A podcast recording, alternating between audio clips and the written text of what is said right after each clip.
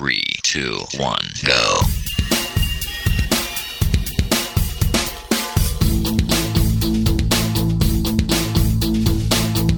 Enredando, la informática que se escucha.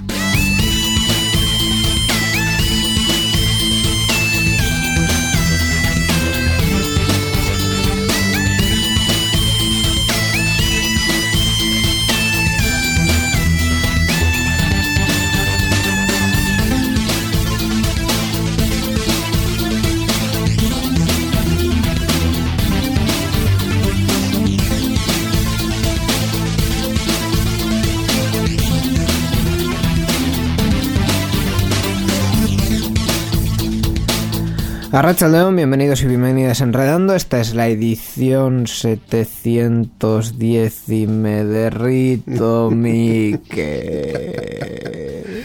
¿Qué pasa? ¿Qué? ¿Qué pasa? Que el verano ya llegó, ya llegó. Madre mía, madre mía, cómo estamos. Bienvenidos a Enredando, bienvenidos eh, una quincena más a este programa sobre tecnología en el que, eh, bueno, eh, nuestros chips están a punto de arder. Necesitamos algo de, refrigeración líquida o algo. No sé, algo. Aquí hay que poner un remedio a esto porque hace un calor, ha hecho toda la semana un calor absolutamente horripilante y lo va a notar nuestros cuerpos y nuestros cerebros.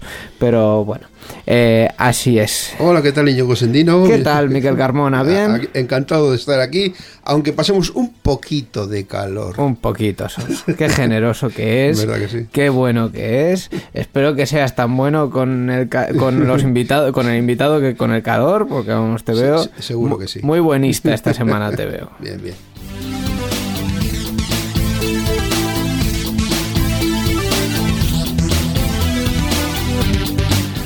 Vamos a ir al turrón ya, ¿no? A lo, a, lo, a lo suyo, a presentar a invitado, porque el resto, lo que son la actualidad tecnológica, que es a lo que venimos a, a hablar, ya lo vamos a hablar y desgranar eh, luego. Salvo lo de la manzana, que bueno, no, no estamos hoy muy de manzanas, No, así que hoy eso no estamos de manzanas, ¿no? lo, lo dejaremos para, para otro día. para otro día. Eh, Pero el resto, pues hay que hablarlo y lo vamos a Presentamos hablar. el invitado, ¿verdad? Eso es, y lo vamos a hablar con, con un invitado además muy interesante. Muy bien, pues hoy tenemos a Héctor Abascal. Héctor es consultor de marketing online en Hat Project y especialista en inbound marketing.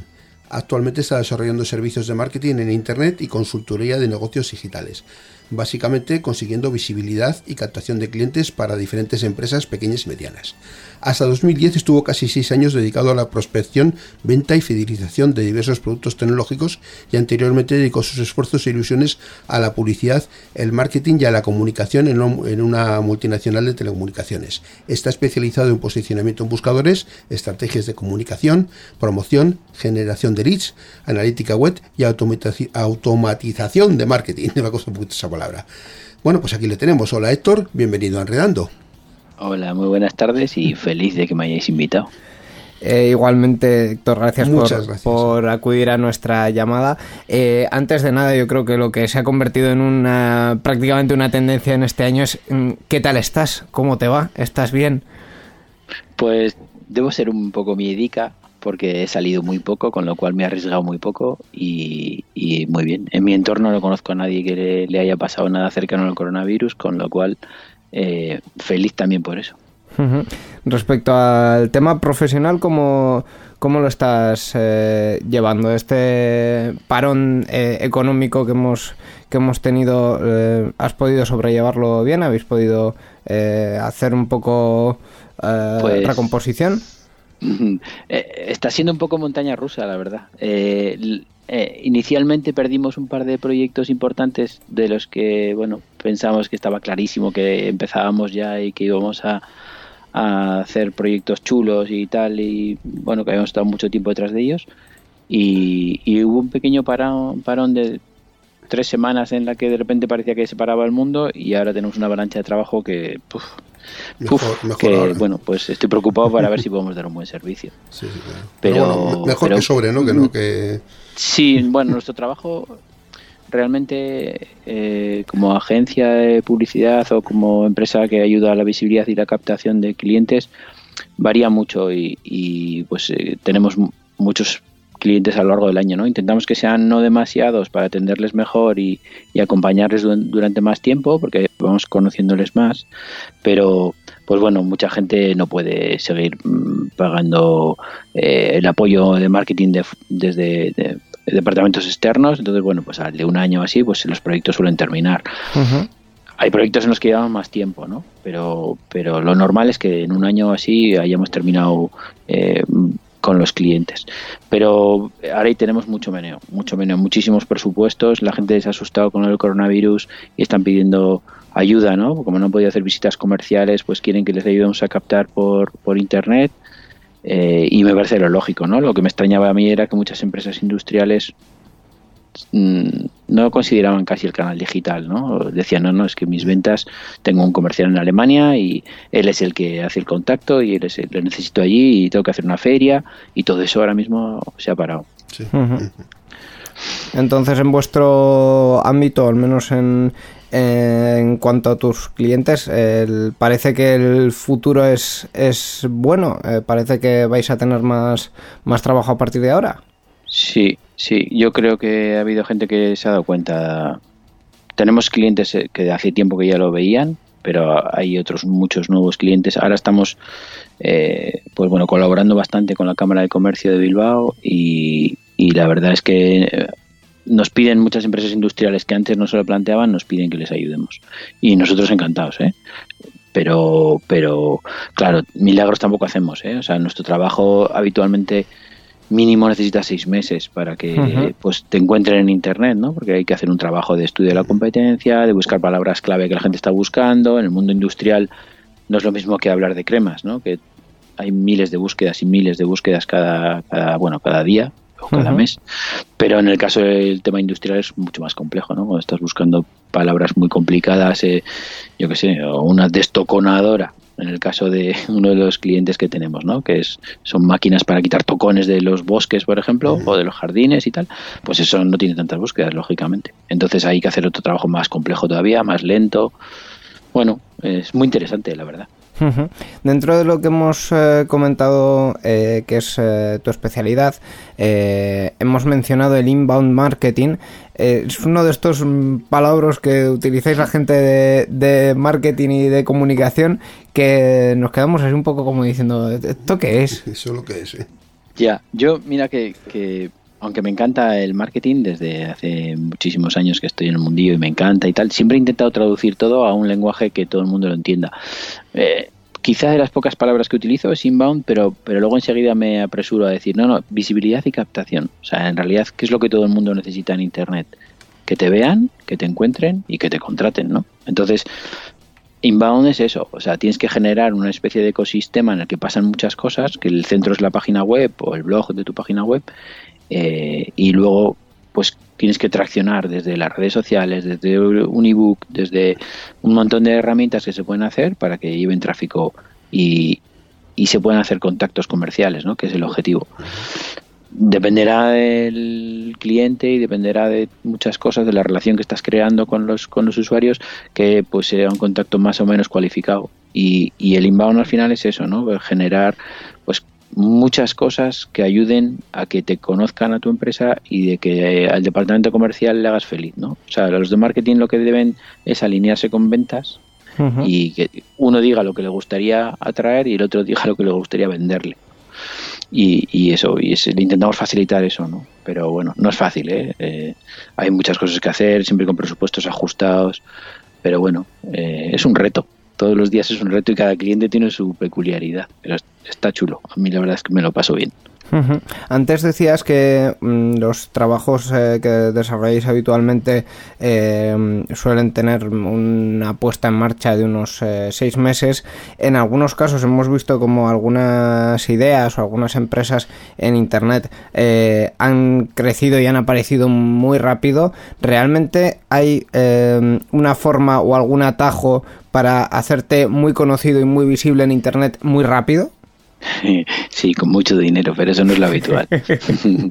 con mucho dinero eh, es mucho más fácil, ¿no? Eh, en muchos proyectos, primero lo que nos suele tocar hacer es arreglarlo un poquito, ¿no? Es decir, oye, que no, te están encontrando por, me invento, ¿eh?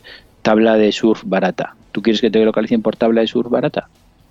Joder, no, que yo quiero vender tablas de calidad, que yo no sé qué. Vale, pues eso cómo lo conseguimos. Pues tienes que pensar en eso, ¿no? Eso en el, caso de una empresa de surf, por ejemplo.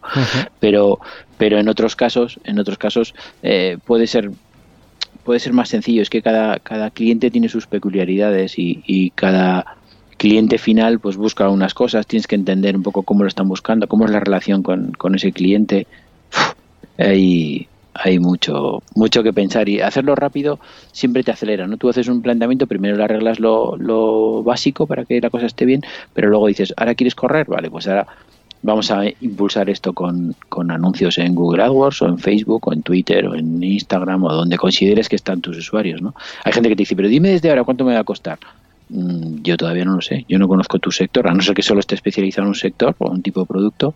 Yo desde el principio es difícil que le diga, mira, pues si te gastas 600 euros al mes en anuncios, vas a crecer súper rápido. No, es que hay, hay canales, aparte que luego hay tantos canales, tienes que conocer muy bien a, a tu cliente final.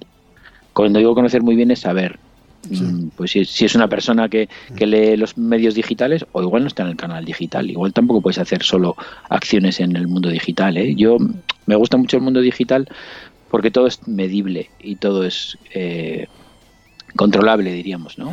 puedes, puedes decir, bueno, pues mira, es que hemos gastado 300 euros en Facebook y resulta que ha habido un retorno de, de pues no sé, eh, del tanto por ciento que consideramos suficiente. Pues bueno, pues vamos a meter un poco más de dinero si eso nos hace crecer y ser más visibles y tener más oportunidades comerciales, ¿no? Pero, pero yo soy muy, muy partidario de ir haciendo poco a poco o sea, yo no le digo a nadie, gástate 2.000 euros este mes en, en AdWords, que entonces sí que vas a vender un montón.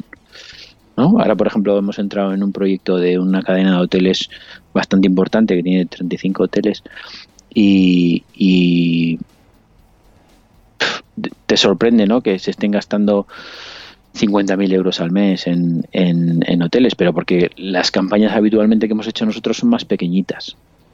Entonces, cuando entras ya en otra, en otra categoría, que la gente está gastando muchísimo dinero en, en, en AdWords, dices, claro, pero si el retorno es beneficioso, pues lo que hay que hacer nos han puesto como reto optimizar esos, esos costes. Pues bueno, pues habrá que dedicarle mucho cariño, mucho tiempo, ver qué anuncios están funcionando mejor y ahora hay una guerra tremenda en el mundo de, los hoteles para ver quién consigue atraer a las familias y a los usuarios eh, de España, ¿no? En principio que se supone que bueno va a haber más turismo nacional ¿no? Entonces bueno pues, eh, otra batalla y otra cosa que hay que nadie estamos preparados para el coronavirus y para lo que está pasando ahora no entonces la gente va a reaccionar o sea van a ir a Andalucía o van a ir a Valencia o la gente se va a quedar en Laredo y en Cantabria y en por aquí cerca sabes hay muchas cosas que no sabemos y que hay que ir detectando. Yo, yo no les propondría venga vamos a gastarnos 50.000 vamos a empezar poco a poco pero claro a veces no tienes tiempo. Eh, no puedes decir, bueno, dentro de dos meses decidimos, no. Dentro de dos semanas decidimos. Bueno, eh, la emoción del día a día, ya sabéis. Claro. Eh, respecto a, la comunicación en concreto en, redes sociales, eh, realmente estamos en, un momento muy complicado, sobre todo en, en algunas donde hay eh, mucho ruido y hay, eh, bueno, al final en, cada red social también va a su, a su público concreto. ¿Cómo se plantea una, una estrategia de, de, comunicación en redes sociales ahora mismo en, en 2020? ¿Con qué objetivo? ¿Qué queremos conseguir? que, nos, que nos conozcan, imagínate. Es, es, el, típico, la típica pregunta de, oye, que quiero hacerme conocido en, en, Twitter. A ver, eh, primero yo, yo lo que plantearía es, si no conozco el sector o, el tipo de público, primero ver qué es lo que le preocupa un poco a la gente, ¿no? Si, si ves que en nuestro caso, en Enredando, por ejemplo, si veo que, a la gente le interesa mucho la tecnología y cuando eh, proponemos algún jueguito o alguna interacción con ellos, vemos lo que funciona, imaginaros que decimos, lo fácil sería hacer un sorteo, un concurso o algo así, ¿no? Pero imaginaos que hacemos una acción de esas, porque ahora mismo no, no, no sé exactamente ¿no? cómo es el público, porque yo no le conozco er, en profundidad. Eh, pero tú imagínate que detectamos que les, les gusta mucho la tecnología y, pues vamos a, proponerles vamos a proponerles juegos eh, en el que tengan que pensar y participar y haya feedback, ¿no? Y si ves que cada vez te va viniendo más feedback, feedback eh, vamos a seguir con esa línea. Nosotros tuvimos un cliente hasta octubre, creo, o noviembre, hasta noviembre creo que fue al final, eh, pues estuvimos 10 meses o así, o algo así con ellos. Y empezamos a hacer un jueguito chorrilla en, las redes sociales para, para, ver si funcionaba bien. Y, y, resulta que el compañero Miquel se le ocurrió, oye, pues voy a hacer unos juegos con... Eh, ¿Cómo es la, la, serie esta que estaba tan de moda? La casa... La casa de papel. La casa de papel pues empezó a hacer juegos con la casa de papel vinculados a, ese cliente que no tenía absolutamente nada que ver, tenía que ver mucho con las con las con la, captación de perfiles cualificados y cosas así, ¿no? De, selección de personal. Bueno, eh, lo petamos y dices, madre mía, que, que da gusto que, que tengas una idea brillante, lo vinculas mm, una cosa eh, que a la gente le puede parecer entretenido y, consigues que, pues tengas más interacción. A ver, al final el mundo de Internet son relaciones. Lo que hay que intentar es gestionar relaciones con los, con los clientes. Y haciendo guiños y cosas que les gusten, si le tocas la fibrilla y te vas acercando a él, pues bueno, eh, crecieron las redes sociales un montón, eh, las ventas también crecían, eh, iba todo bastante bastante alineado, ¿no? Y entonces dices, joder, pues, pues lo hemos hecho bien. También tenemos otros casos de no tanto éxito, ¿eh? eh tenemos el caso de, de, de una marca de, de lencería que nos está costando mucho hacerla despegar, ¿no? Estamos ahí a tope con, con ella, pero, pero es que ha nacido en un momento, quizá el momento más complicado de, de, los últimos, no sé, 30 o 40 años por lo que están diciendo, ¿no? Yo todavía, a nosotros no nos ha afectado tanto, pero hay muchos sectores que les, la están empezando a pasar mal, ¿no? Y pues eso, vender lencería de lujo, por ejemplo, pues es más complicado en este momento, ¿no? Que eso no quiere decir que no haya gente que está dispuesta a invertir o a gastar en eso y disfrutarlo, ¿no? Que yo creo que a veces estar en casa puede tener sus beneficios, ya me entendéis.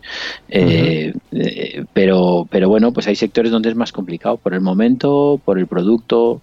Bueno, depende, depende si estamos hablando de B2B, B2C. Por la situación también, sí.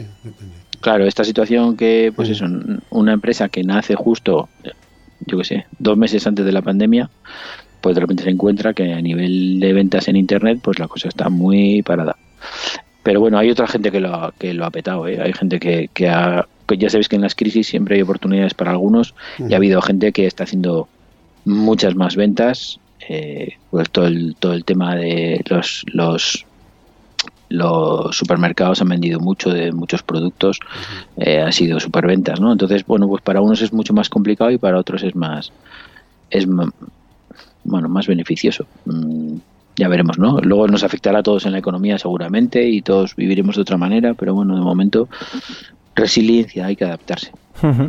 Para conocerte un poquito más en el ámbito personal tecnológico, eh, ¿cuáles son las herramientas que tú sueles utilizar? Es decir, eh, portátil, eh, Windows, Mac, ¿qué móvil llevas? Cuéntanos.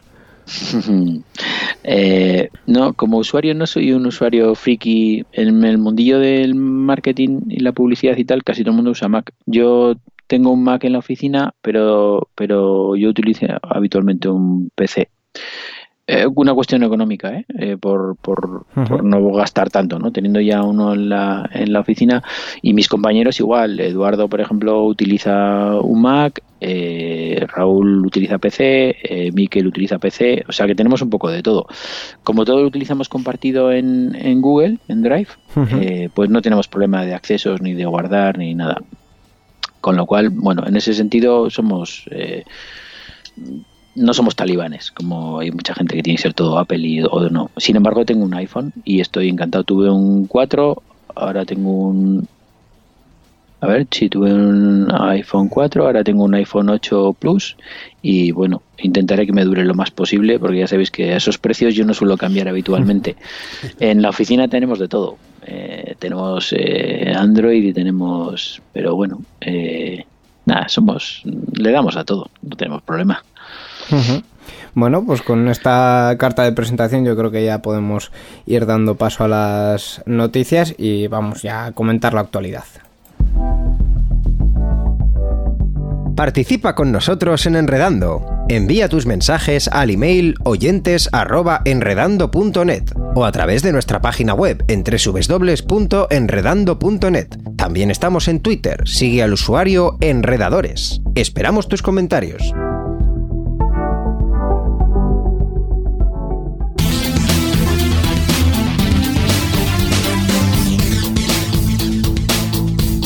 Enredando, la informática que se escucha.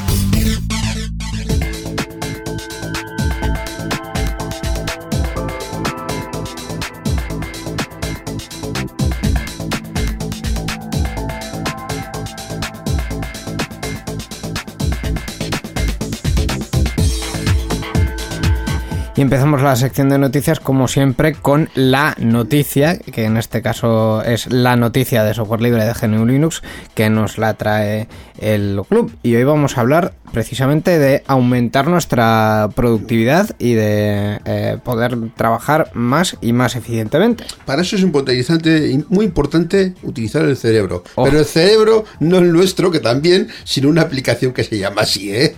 Cerebro App, Cerebro App, es una herramienta multiplataforma de código abierto que nos permite aumentar nuestra productividad, efectivamente, como decías, pues de, de qué manera, haciendo búsquedas, información, calculadora, aplicaciones, cerrando procesos, entre otras funciones. Y todo ello desde una sola aplicación y mediante un atajo de teclado. Esta poder- poderosa pero sencilla aplicación nos permite hacer búsquedas desde cualquier lugar, además de traducir las frases o palabras que deseemos. De igual manera puedes gestionar nuestros mapas, traducciones, calculadora y archivos desde la aplicación. Lo más importante de Celebro App es su capacidad para crecer, ya que cuenta con un sistema de plugins que hará que poco a poco se vayan añadiendo nuevas funcionalidades. El programa, eh, el programa está disponible para Windows, Mac y GNU Linux eh, y en la dirección es github.com barra kelion barra cerebro barra release o releases.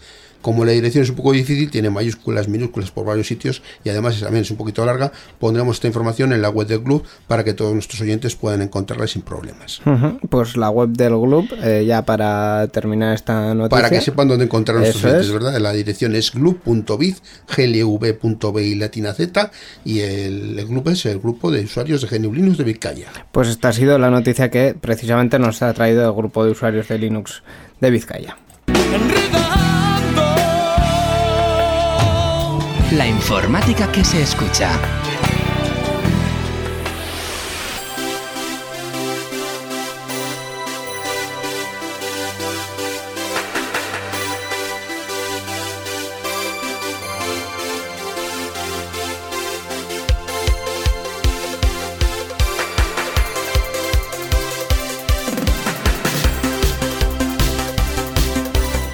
Y vamos ya con el resto de noticias tecnológicos, con el repaso a las últimas dos semanas en el mundo de la tecnología. Y vamos a empezar eh, precisamente hablando de, de redes sociales, de Twitter. Eh, una de las redes sociales que es, eh, lo voy a decir con mucho rencor, especialista en ignorar eh, sistemáticamente todos y cada uno de las peticiones de los usuarios para hacer cosas como mm, introducir los tweets de, vo- de voz de hasta 140 segundos. Eh, han empezado por, por iOS, por la plataforma de Apple, pero esto se va a ir extendiendo también a los clientes de Twitter en, en Android y eh, progresivamente hasta estar en todas las eh, en todos los, los clientes y disponible para todos los usuarios. Eh, la duración son 2 minutos, 140 segundos, no, perdón, 2 minutos y 20 segundos. Pico. Eh, 140 segundos, eh, como los 140 caracteres que se podían escribir en Al su, principio. En su momento, en su momento. Sí. Eh, ha habido reacciones para todos los gustos y, y opiniones, los que estaban a favor y los que estaban en contra, obviamente, acabo de decir una obviedad, pero yo he vi- visto muchísimos más en contra que, que a favor, eh, porque ya cambiamos un poco el, paradigma, ¿no? El, texto ya mm, se desvanece un, un- poco más en Twitter. Em, en fin, yo estoy, yo soy de los que estoy un poco en contra, pero vamos a oír la opinión de Héctor, que para eso lo hemos traído. ¿En contra? ¿Por qué dices que estás en contra? ¿Qué me has dejado descolocado? Porque em, por un, o sea, eh, mi el concepto que, que yo manejo es la accesibilidad en, en- en un significado muy amplio. Es decir, no solo para las personas que no tienen eh, cierta capacidad de, de visión que, que- o, o de o al revés o de escucha que es, ese contenido se lo pierden, sino también porque eh, Twitter em, siendo una plataforma en su origen de mensajes cortos eh, igual el concepto del mensaje corto lo mantienes, pero es que mm, en, en situaciones en las que yo puedo leer un tweet, no puedo, quizá no puedo escucharlo. Entonces eh, me, me quedo sin acceder a ese contenido. A ver, partimos de la base de que a mí Twitter me encanta, aunque últimamente está mm, como muy enguarrado por el tema político y tal, pero, pero Twitter me encanta por, porque es muy rápido de localizar la información, ¿no? A mí me gusta, pones un hashtag y enseguida localizas cosas que te interesan.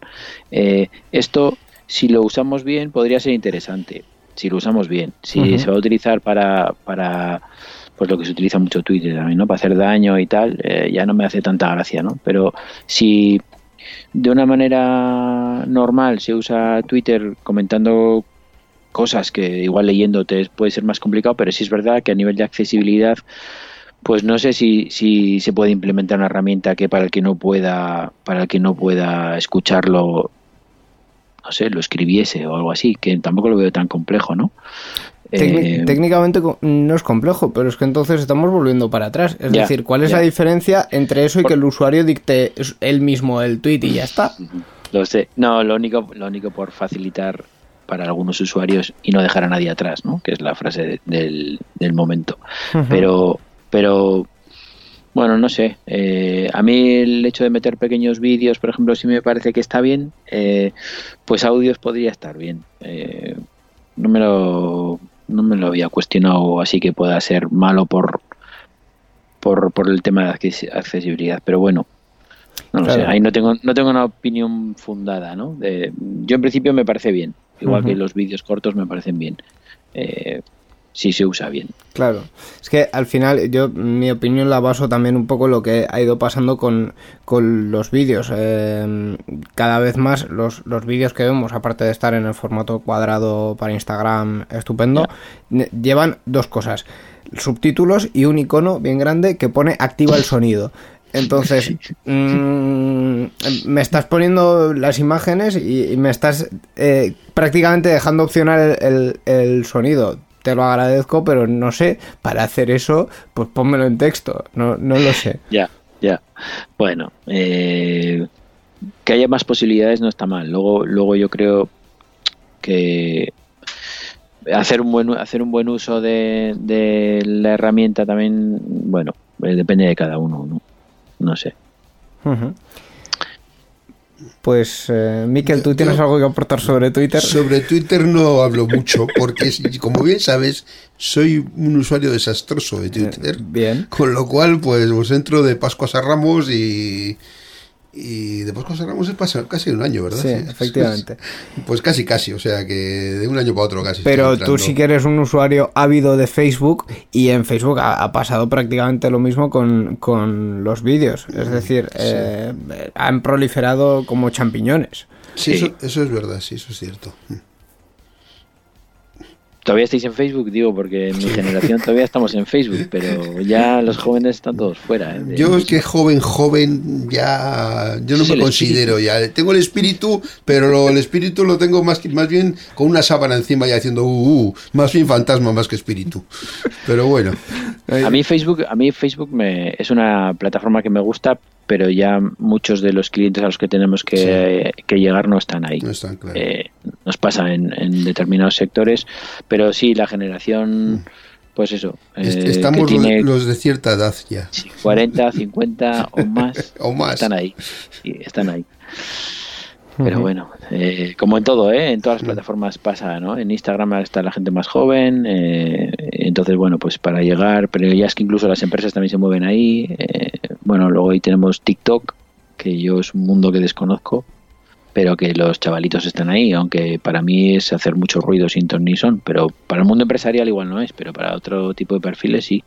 Depende de lo, a, dónde- a qué, a qué personas necesites llegar, efectivamente. Claro. Sí. Claro.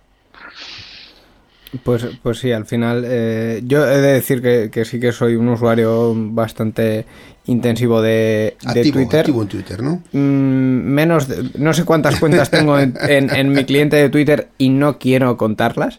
Eh, de, de Instagram bastante menos. Facebook quedó en el olvido de 2012 Eh, mi vida de 2012 está ahí. 2012 13 14 pero ya ahí ha quedado. Todo el resto ha desaparecido. Y mm, y vamos, mm, eh, TikTok es algo que, que desconozco por completo y, no, y no sé.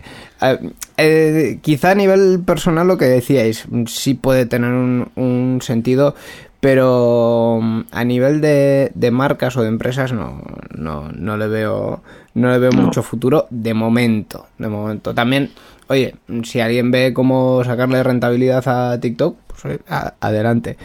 Eh, me supongo, me supongo qué tipo de perfiles podrán sacar rentabilidad a TikTok, pues personas que ya tienen su cierta base de usuarios y quizá más eh, marcas personales, digamos, personas que ellas mismas son su propio negocio y lo que venden son su, es su imagen. Influencer, cosas así, sí. Influencers, efectivamente. Esa es la palabra de, de la Sí, última década, claro. La, la palabra de moda. Pues sí. Em, pero bueno, eh, más allá de esto.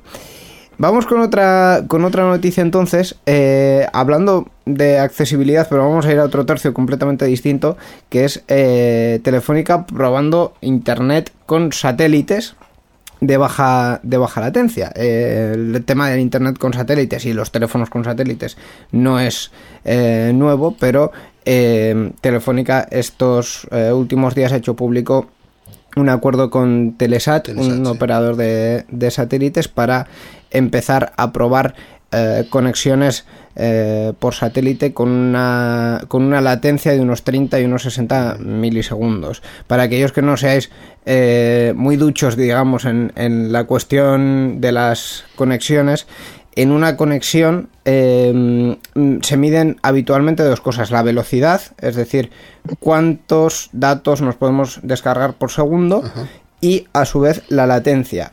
Cuánto tarda eh, nuestra petición, eh, digamos un paquetito de información, en llegar al, al, al origen, entre comillas, al servidor al que se lo tenemos que pedir y volver.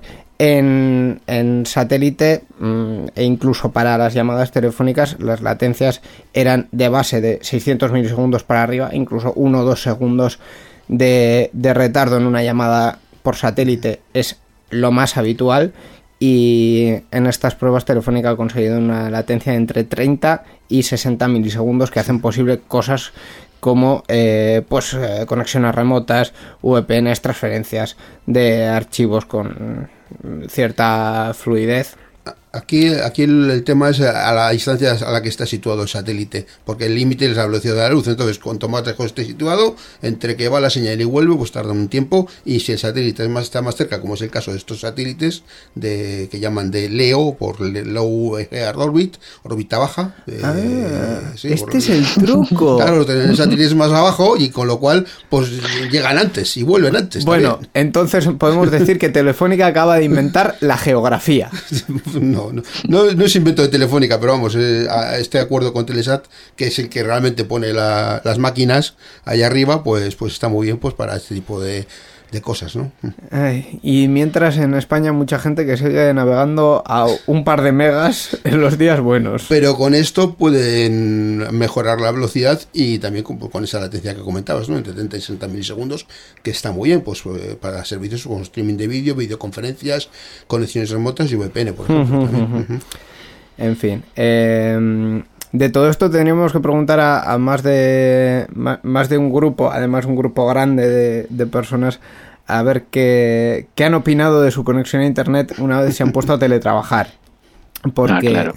porque ahí hemos descubierto la verdad, amigos, no hay, no hay caño para todos. O sea, si todos abrimos el grifo a la vez, esto Hombre, no hay trabajo para nadie. Yo eso ya lo sabía, pero bueno, algunos Sí. han llevado la sorpresa, la verdad. Sí, yo también, pero el usuario medio Sí. que dice, pues no sé si será... Si me dan 100 megas, es que tengo 100 megas. Pues no, no, de eso nada. Porque luego de- se juntan los 100 megas de unos cuantos y hacia afuera no salen con un montón de, de- de anchura y para todo que, val- que valga para los 100 megas de cada uno. No, ni mucho menos. Claro, no, no sé si será el caso de Héctor, que, que lo tenía ahí presente, pero... No, yo me he hinchado. ah, yo, en casa somos unos viciosos de internet. O sea, en casa y ahora sigo. Fijaros que me ha gustado tanto trabajar de casa que estoy sin ir a la oficina y solo voy de vez en cuando.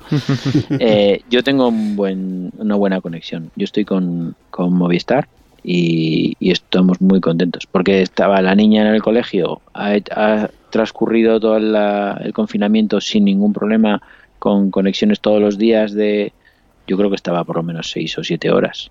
Eh, y todo eran videoconferencias, con ellos creo que hacían con Meet, con Google Meet. Eh, eh, mi mujer, que trabaja también conmigo, eh, también estaba conectada, no tantas videoconferencias, y yo me he pasado todo la- el confinamiento haciendo videoconferencias. Estaba fónico un mogollón de días y nunca nos ha ido mal. Y tenemos televisión por internet, tenemos tableta, tenemos todo súper conectado y no hemos tenido problema. Pero claro, yo vivo en el centro de un pueblo de Sí. 50.000 habitantes. Tienes, que- fibra, que- tienes fibra esa casa, ¿verdad? Claro, claro, Ya, tengo fibra claro. y, y un buen contrato. Yo no Sí. sé ni cuánto tengo, pero mucho. Eh. Pues no sé, 600 puede ser, no sé cuánto Sí, es, pero puede- puede ser. Podría ser, podría ser. sí, ¿no? También, eh, como es eh, lo de la televisión y tal, eh, Claro. o sea que eh, yo no he tenido problemas nunca, pero no es lo mismo que si estás en un pueblecito pequeño que seguramente no tienes fibra o si tienes fibra. Pero bueno, yo que he conocido las primeras páginas web, que yo cuando empecé a trabajar en el mundo de las telecomunicaciones colocábamos las antenas de los buscas, pues os podéis imaginar, yo lo he vivido todo.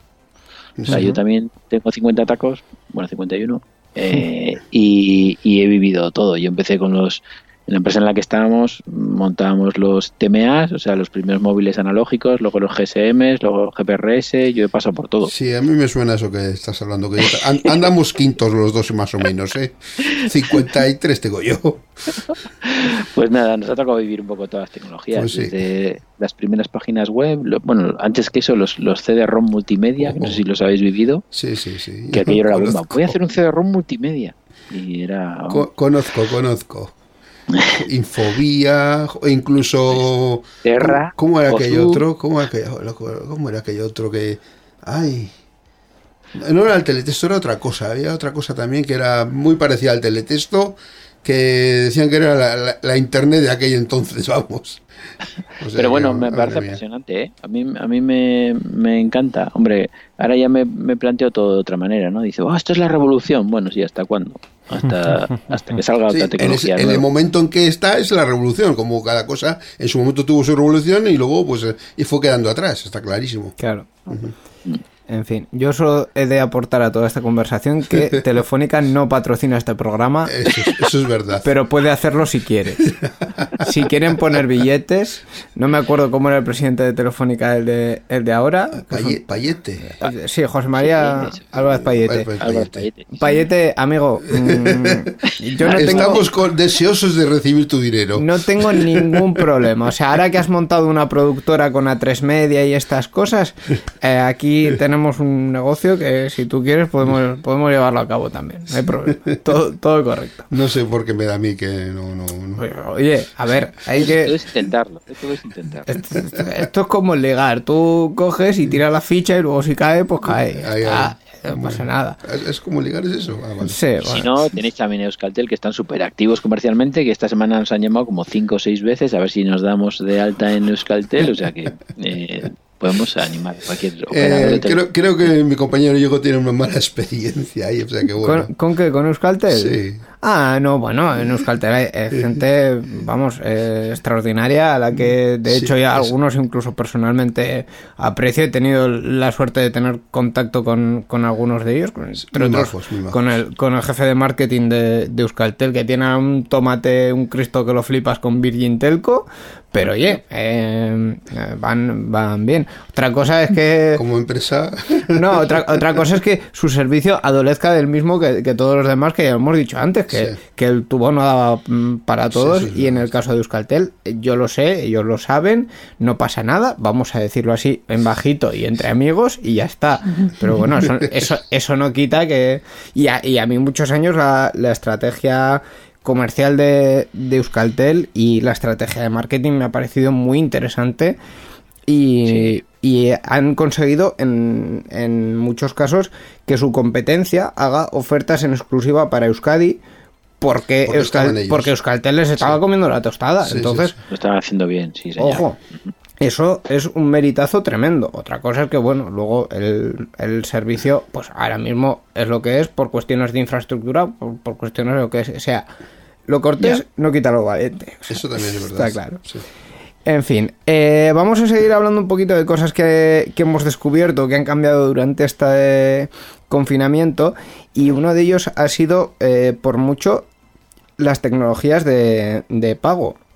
Eh, aparte de, bueno, lo que es el, el pago online, que eso está claro que es totalmente digital, pero estamos viendo también como en muchos sitios se nos está animando a pagar eh, con tarjeta y a ser posible con tarjeta eh, sin contacto y en con- Contactless, que llaman. Eso es. Y en concreto es Mastercard el que ha publicado un estudio que dice que durante el confinamiento el método preferido de, de pago para los españoles que han tenido que salir de casa a comprar y esas cosas eh, ha sido por un 66% eh, el pago el pago con tarjeta contactless. Y además eh, en ese mismo estudio eh, han medido que la opinión general de, de los encuestados es que creen que este tipo de pagos ha llegado para quedarse que se irá eh, instaurando progresivamente con este empujón que ha sufrido durante, durante el confinamiento. Se han dicho que van a continuar utilizando un 75% de los encuestados van a continuar utilizando este método cuando pase la pandemia. sí. Lo cual a mí me genera ciertas dudas, sobre todo para con los comercios pequeños, porque mm, realmente un pago con tarjeta de poco importe para un comercio pequeño, eh, salvo que los bancos de repente se vuelvan locos y empiezan a bajarles las comisiones, mm, No es, no es un pago, es una putada, sinceramente. Entonces, Pues, pues aquí en Algorta eh, nos animaban a pagar eh, el pan. Ahí, ahí, Con- eh, con yo. tarjeta. A eso iba yo. Hasta el pan decían que iban a para pagarlo Yo con estaba tarjeta, pagando, yo estaba pagando durante toda la pandemia. Yo he salido muy poco, ¿eh? igual he salido cinco veces, así en, en los tres meses.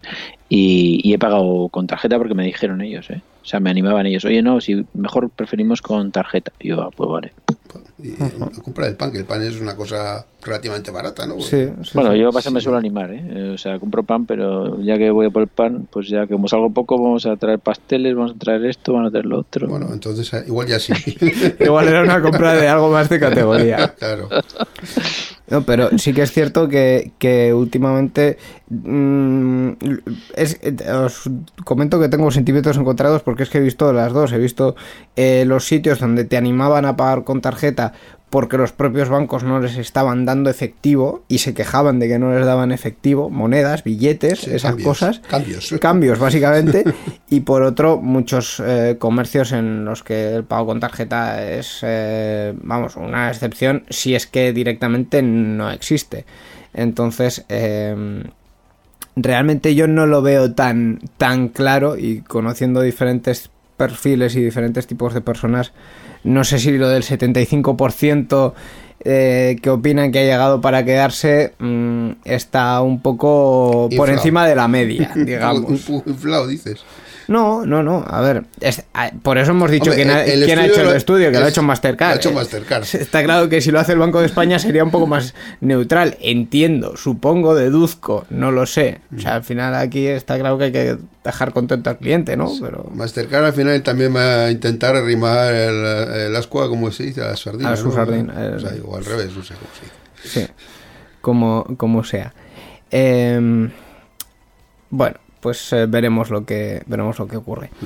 Cambiando un poquito más de, de tercio y siguiendo un poco por los temas de, de las redes sociales, eh, entre otros casos que hay, eh, hoy os queremos destacar uno que ha ocurrido las dos últimas semanas, que es eh, Facebook denunciando a una empresa madrileña por vender likes falsos en, en Instagram. Mm, bueno, entre otras cosas, eh, la empresa proporcionaba un servicio diseñado para evadir las restricciones de Instagram contra actividad falsa y automatizada, generaban interacciones falsas y obviamente pues eh, de ahí sacaban un, un rédito económico eh, interesante. También iba por aquí la pregunta que yo le hacía antes a, a Héctor al principio de cómo se eh, cómo eh, se pueden tomar atajos. Es un, esto es uno de los que mm, todos sabemos que existe. Es- puedes pagar por seguidores falsos en Twitter en Instagram perfectamente. Pero Y- si te pillan, pues le No, pasa lo no- que está. No, nosotros, por ejemplo, nunca lo hemos usado. eh, y ves cuentas que están eh, llenísimas de, de usuarios, porque yo lo he visto en Facebook. ¿eh? Eh, Igual recibimos la cuenta de un cliente que ya lleva tiempo funcionando y ves que hay un montón de gente extranjera que dices, no son de aquí. O sea, esos como que le siguen al gimnasio, no sé qué, si resulta que son todos de Kuala Lumpur, tío. Pues es porque lo han contratado a alguien con pocos escrúpulos y eso sí se da. Pero pero yo no es una cosa que para mí no tiene mucho sentido. Es decir, ¿para qué quieres tener eh, 50.000 usuarios si ninguno de esos va a poder interactuar contigo, no va a estar alineado con lo que tú le cuentas, no, excepto el número, no te Sí. aporta nada más. Es inflar un poco artificialmente ¿no? el número de gente para que se vea un número Sí. muy gordo y ah, cuánta gente sigue, ¿no? A ver, si además, si además eh, yo creo que en vez de hacer una trampa de esas es más fácil hacer un concurso, un sorteo y se te apunta la gente. Tú regalas entradas para el cine o regalas. Bueno, al cine ahora mismo no sé si sería el sitio adecuado, pero, Mm, pero no. hasta hace poco, pero hasta hace poco eh, hacías cualquier tipo de sorteo y, y la gente. Hombre, también es verdad que las normas de los sorteos también se van haciendo más complejas y tal, pero se pueden hacer un montón de cosas sin comprar eh, seguidores que yo creo que no aporta demasiado. Eh, bueno, luego cada uno tiene sus, sus trucos y tal, pero yo no lo veo. Aparte que luego me estoy seguro que me arrepentiría. Luego estaría, me, me remordería la conciencia porque yo me llevo el trabajo siempre a la cama a dormir y empiezo a dar vueltas y digo, ay, ¿por qué no hemos hecho esto? Ay, tal. Yo no podría. Me implico demasiado con mis clientes. Claro, al final esto, eh, lo que decíais, ¿no? Es hinchar números y habrá gente que, que le resultará, que habrá alguna alguna marca, sobre todo los que hablábamos antes, los influencers, que, que igual hay una marca que ven mm, 50.000 seguidores y dicen, bueno, pues vamos a invertir aquí. Pero mm, es, al final no, no genera ninguna, ninguna ningún valor, que se supone que es lo que buscan, ¿no? Y además que como no está permitido, si te pillan como es el caso, pues puedes tener problemas, efectivamente, que tienen... Bueno, no- normalmente denuncias, la- bueno, las redes sociales suelen ir contra los intermediarios porque Sí. el, el- el- el final, Sí, bueno. el cliente final, digamos, de, esta, de este tipo de sistemas. Pero bueno, te pueden llegar a descontar ese número de usuarios. Ah, en- eso, tu- eso, eso por eso supuesto. fijo, claro. Entonces, pues bueno, ya desaparecen ahí de repente y... uh, Sí, te hacen un barrido y luego Sí. además te, te pueden Penalizar eh, en la propia cuenta, social ¿eh? también, sí. Sí, Sí, te, sí. te suelen bloquear cuando haces algo que no les parece. Imagínate, nosotros en alguna vez, en hace tiempo ya, te hablo hace cuatro o cinco años, hacíamos una pequeña técnica, digo por si a alguien igual le sirve, aunque es arriesgado, es compartir mucho en muchos grupos, ¿no? Compartíamos muchos contenidos en muchos grupos diferentes, el mismo contenido, con la idea de que, de que eran eh, grupos afines. Pero claro, Facebook se mosquea y dice, no, no, no, esto se hace pagando, majo. Y si no lo haces pagando, si lo hacías eh, manualmente, pues te bloqueaba la cuenta. Te bloqueo 15 días y tú anda otra vez, nos han Sí, bloqueado. sí. Pero bueno, eh, en- desde nuestro punto de vista no está mal hecho porque era contenido de valor en, en el- eh, en empresas de energías eficientes y tal. Y, o sea, de, de- no sé cómo deciros, eh, me parecía que era contenido que le podía interesar a los usuarios de los grupos y había interacción y luego pues incluso pues respondíamos a todo y pero pero Facebook consideraba que eso era como medio spam y entonces Sí, te bloqueaba. El tema es que claro, ellos consideran que eso es un tema económico que, eh, Es- que tienes que es- pagar para claro. poder hacer eso. Claro. Eso más, es, ahí estamos, más. estamos No es eh, porque no fuera correcto, sino porque cobraban por eso. claro. Sí, de hecho tú pagabas 20 euritos y te levantaban la sanción. ¿eh? Pagabas 20 euritos en promocionar una, una promoción y arreglado. Está claro, está claro que aquel era tema de pasta. Sí, sí, sí. Ahí está la, las- el grupo de normas que es en plan de no me mees en mi jardín y el grupo de normas que es esto ya es demasiado feo, por favor deja de hacerlo. Eso. Entonces, eh, eh, quizá era más de la primera que de, que de la segunda. Bueno, pues esto es un poquito lo que teníamos para, para comentar esta semana, así que vamos a ir terminando poco a poco el programa. Muy bien. Participa con nosotros en Enredando. Envía tus mensajes al email oyentes@enredando.net o a través de nuestra página web en www.enredando.net. También estamos en Twitter. Sigue al usuario Enredadores. Esperamos tus comentarios.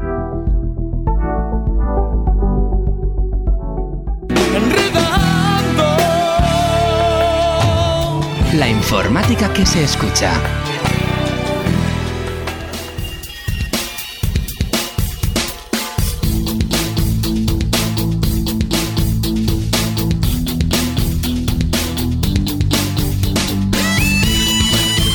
Pues hasta aquí la edición 716 de Enredando que hemos compartido con Héctor Abascal de HAC Project. Eh, muchas gracias Héctor por venir y por charlar un poquito con nosotros sobre tecnología, marketing y otros menesteres. Muchas gracias a vosotros y espero volver. Yo voy a por la taza de la frecuencia. Eh, creo que esto no es el hormiguero, pero bueno, preguntaremos a producción a ver si podemos gestionar tazas para el año que viene. Muy bien. Eh, para terminar, cuéntanos dónde podemos encontrar eh, vuestros vuestros proyectos. ¿Con ¿Dónde os podemos encontrar online? A ver, online en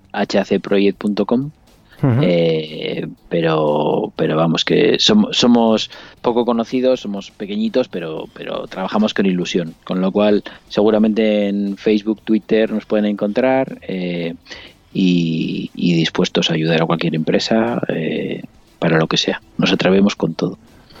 Pues ahí queda, hacproject.com. Muchas gracias, Héctor. Muchas gracias. muy bien un saludo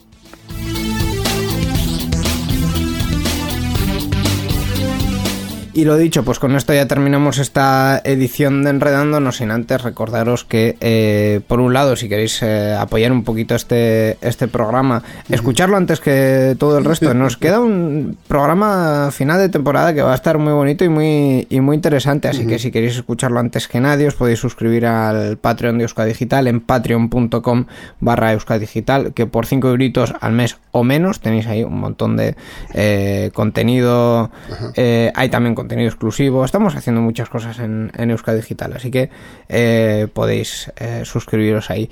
Y ya para terminar del todo, nos queda nuestro track, esta canción que estáis escuchando de fondo de la Euskal Encounter 26, eh, que se llama Deep Space y que su autor es Tanoki. Con esto finalizamos, Bien, he leído lo que me ha dado la gana. No, ya me he dado cuenta. Bueno, que me, que me perdone el autor. Eh, con esto terminamos entonces. Gracias, Miquel. Muchas y gracias. hasta la próxima, hasta dentro de dos semanas. Hasta la próxima. Y pues a los oyentes lo que os queda es pues seguir escuchando Enredando y seguir con nosotros y enredar un poquito estas dos semanas. Y a la vuelta pues ya nos lo contáis en el final de temporada. Agur. Agur.